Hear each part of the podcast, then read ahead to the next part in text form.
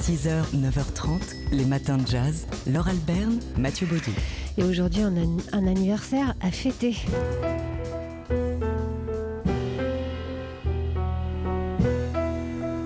Alors, c'est pas l'anniversaire de John Coltrane qu'on va entendre d'ici quelques instants, mais bien de celui du pianiste présent sur cet enregistrement, le bouillonnant, le volcanique McCoy Tyner.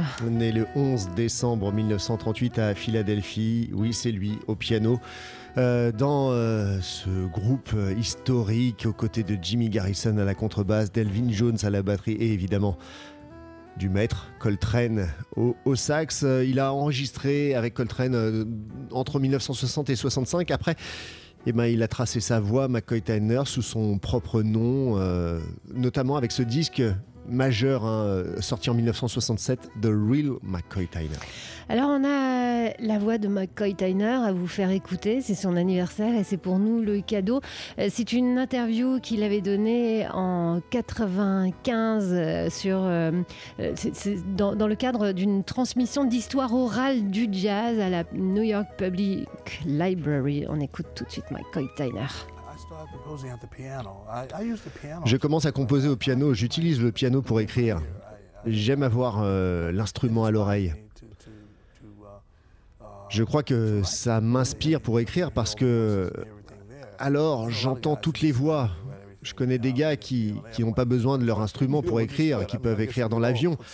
Ce qui est bien, je veux dire, je crois qu'on peut tous composer quelque chose sans piano. On sait comment ça fonctionne les accords, mais il y a beaucoup de sons dans l'instrument que parfois, en fait, on, on découvre des choses en permanence.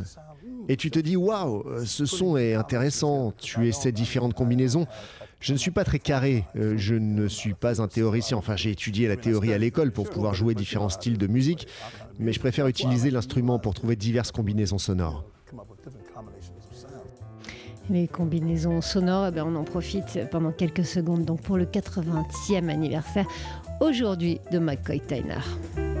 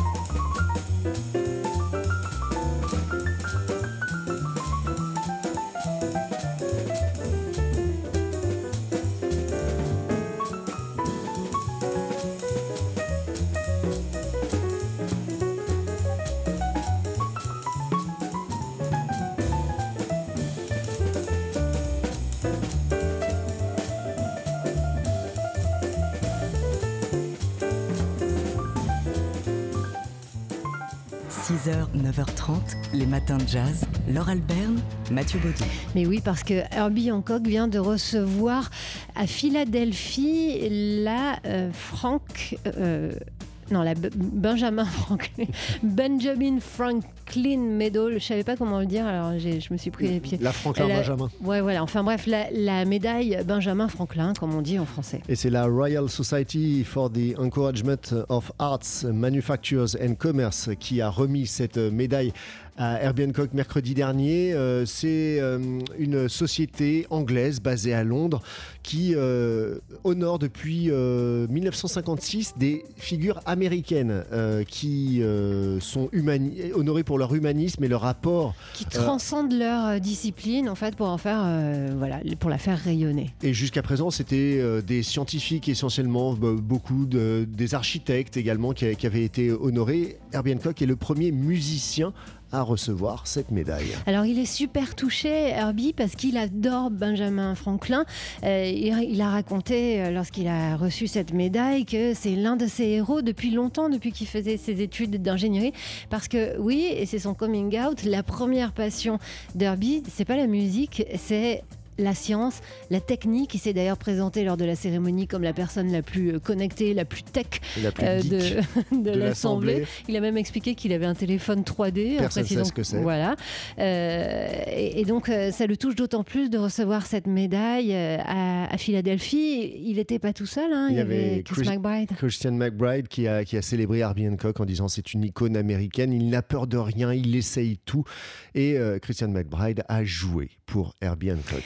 Herbie, qui, bien qu'il ait reçu déjà un tas de médailles, n'avait pas du tout l'air blasé. Il a expliqué qu'il était excité comme un petit chien, un petit chiot, euh, depuis une semaine et qu'il avait qu'une hâte maintenant, c'était de dormir. 6h, 9h30, les matins de jazz. Laure Alberne, Mathieu Baudou. Et c'est le moment d'ouvrir la fenêtre numéro 7, je crois, de notre calendrier de l'Avent. Pardon. Attendez, Mathieu, poussez-vous un petit peu. Mmh. Voilà. Oh, à l'intérieur, ça alors, des des tickets, des billets euh, pour aller voir un spectacle musical à la fin de l'année. À la scène musicale, les 29 et 30 décembre prochains, c'est tout bientôt, c'est juste après Noël, ça tombe bien. Il y a La La Land en ciné-concert. Alors oui, bon, pourquoi pas le, euh, film, qu'on a a priori à peu près tous de vu Damien déjà. Chazelle, 6 Oscars, etc., etc. Oui, peut-être, mais le film est projeté en ciné-concert avec Damien Chazelle qui sera présent et avec un orchestre de 130 musiciens et choristes sous la direction de Justin Hurwitz, le compositeur de cette musique originale. Voilà, donc c'est vraiment le spectacle de fin de fin d'année pour s'en mettre plein la vue, plein les oreilles et, plein le cœur. On a le droit de rire, euh, de chanter et même peut-être de danser et de pleurer à la fin aussi. Et de pleurer aussi. Enfin bref, c'est vraiment euh, le cadeau euh, que vous pouvez mettre. Alors un peu en avant-première, hein, on, vous en parle pour que vous ayez le temps de prendre vos billets tout de suite parce que bah, parce qu'on se rend compte que c'est déjà vite complet. La première soirée a l'air d'être déjà complète. Donc vite, réservez votre billet, puis vous pourrez les mettre au pied de votre sapin de Noël. Vous entendrez ça. 6h, 9h30, les matins de jazz. Laure Alberne, Mathieu Baudou. On est content parce que depuis quelques jours maintenant, on, peut vous parler de ce qui se passe dans de, grandes villes de France comme euh, Strasbourg, Lille ou Lyon, euh, puisque euh, ça fait une semaine à peu près qu'on peut nous entendre dans ces villes et leurs agglomérations grâce à la radio numérique. Alors aujourd'hui, ben on regarde un peu ce qui se passe à Lyon et en ce moment, les Lyonnais ont la chance de, pouvoir suivre une rétrospective Alfred Hitchcock à l'Institut Lumière très bel Institut Lumière. C'est jusqu'au 12 février avec euh, un gros plan sur les films muets d'Hitchcock aujourd'hui et demain. Oui, d'Hitchcock, on, ne retient souvent que ces grands films américains, Vertigo, Les oiseaux psychoses, euh, La mort aux. C'est un peu oublié que le maître du suspense est né à Londres à la fin du 19e siècle. Il a donc commencé en Angleterre au temps du cinéma muet, une dizaine de films muets euh, sur les 53 longs métrages. Good evening, ladies and gentlemen. C'était juste pour le plaisir d'entendre la voix d'Alfred Hitchcock et puis se faire un petit peu peur euh, aussi. Euh, donc aujourd'hui et demain, ciné-concert autour de ces films euh, d'Hitchcock muets avec le pianiste Romain Camiolo qui va les accompagner. Aujourd'hui, c'est le film Chantage. C'est le dernier film muet d'Hitchcock en 1929. C'est son dernier film muet et aussi son premier film parlant parce qu'il a, il a, il a réalisé en fait, il y a une version muette et une version parlante. Et d'ailleurs, la version parlante, on pourra la voir en janvier euh, dans, le cadre de cette euh, rétrospective. Et euh, demain, mercredi, deux films, l'après-midi The Farmer's Wife et le soir The Pleasure Garden. Donc trois ciné-concerts autour d'Alfred Hitchcock dans cet événement rétrospective qui se poursuit à l'Institut Lumière à Lyon jusqu'au 12 février. 6h, 9h30, les matins de jazz. Laure Alberne, Mathieu Baudou. La libération du jour nous emmène en Louisiane avec l'envoyé spécial Aude Massio.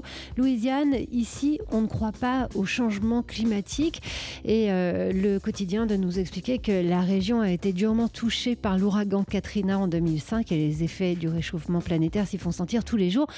Pourtant, les habitants rejettent majoritairement l'hypothèse d'un impact humain et refusent de changer leurs pratiques. Aude Massio qui est donc allée à la rencontre des habitants euh, de la Louisiane pour recueillir leurs sentiments sur cette question, mais elle nous rappelle aussi quelques chiffres. Cet État de Louisiane a perdu 5145 km de terre en un siècle, c'est l'équivalent du Jura, et continue de voir l'équivalent d'un stade de football submergé toutes les 100 minutes.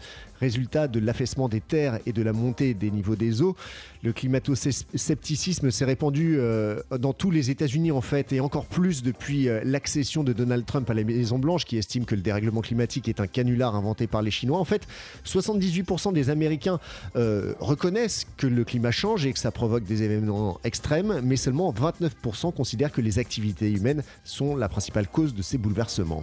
Ensuite, on part à la Nouvelle-Orléans, entrer dans le quartier néo-orléanais de Lower Ninth Ward.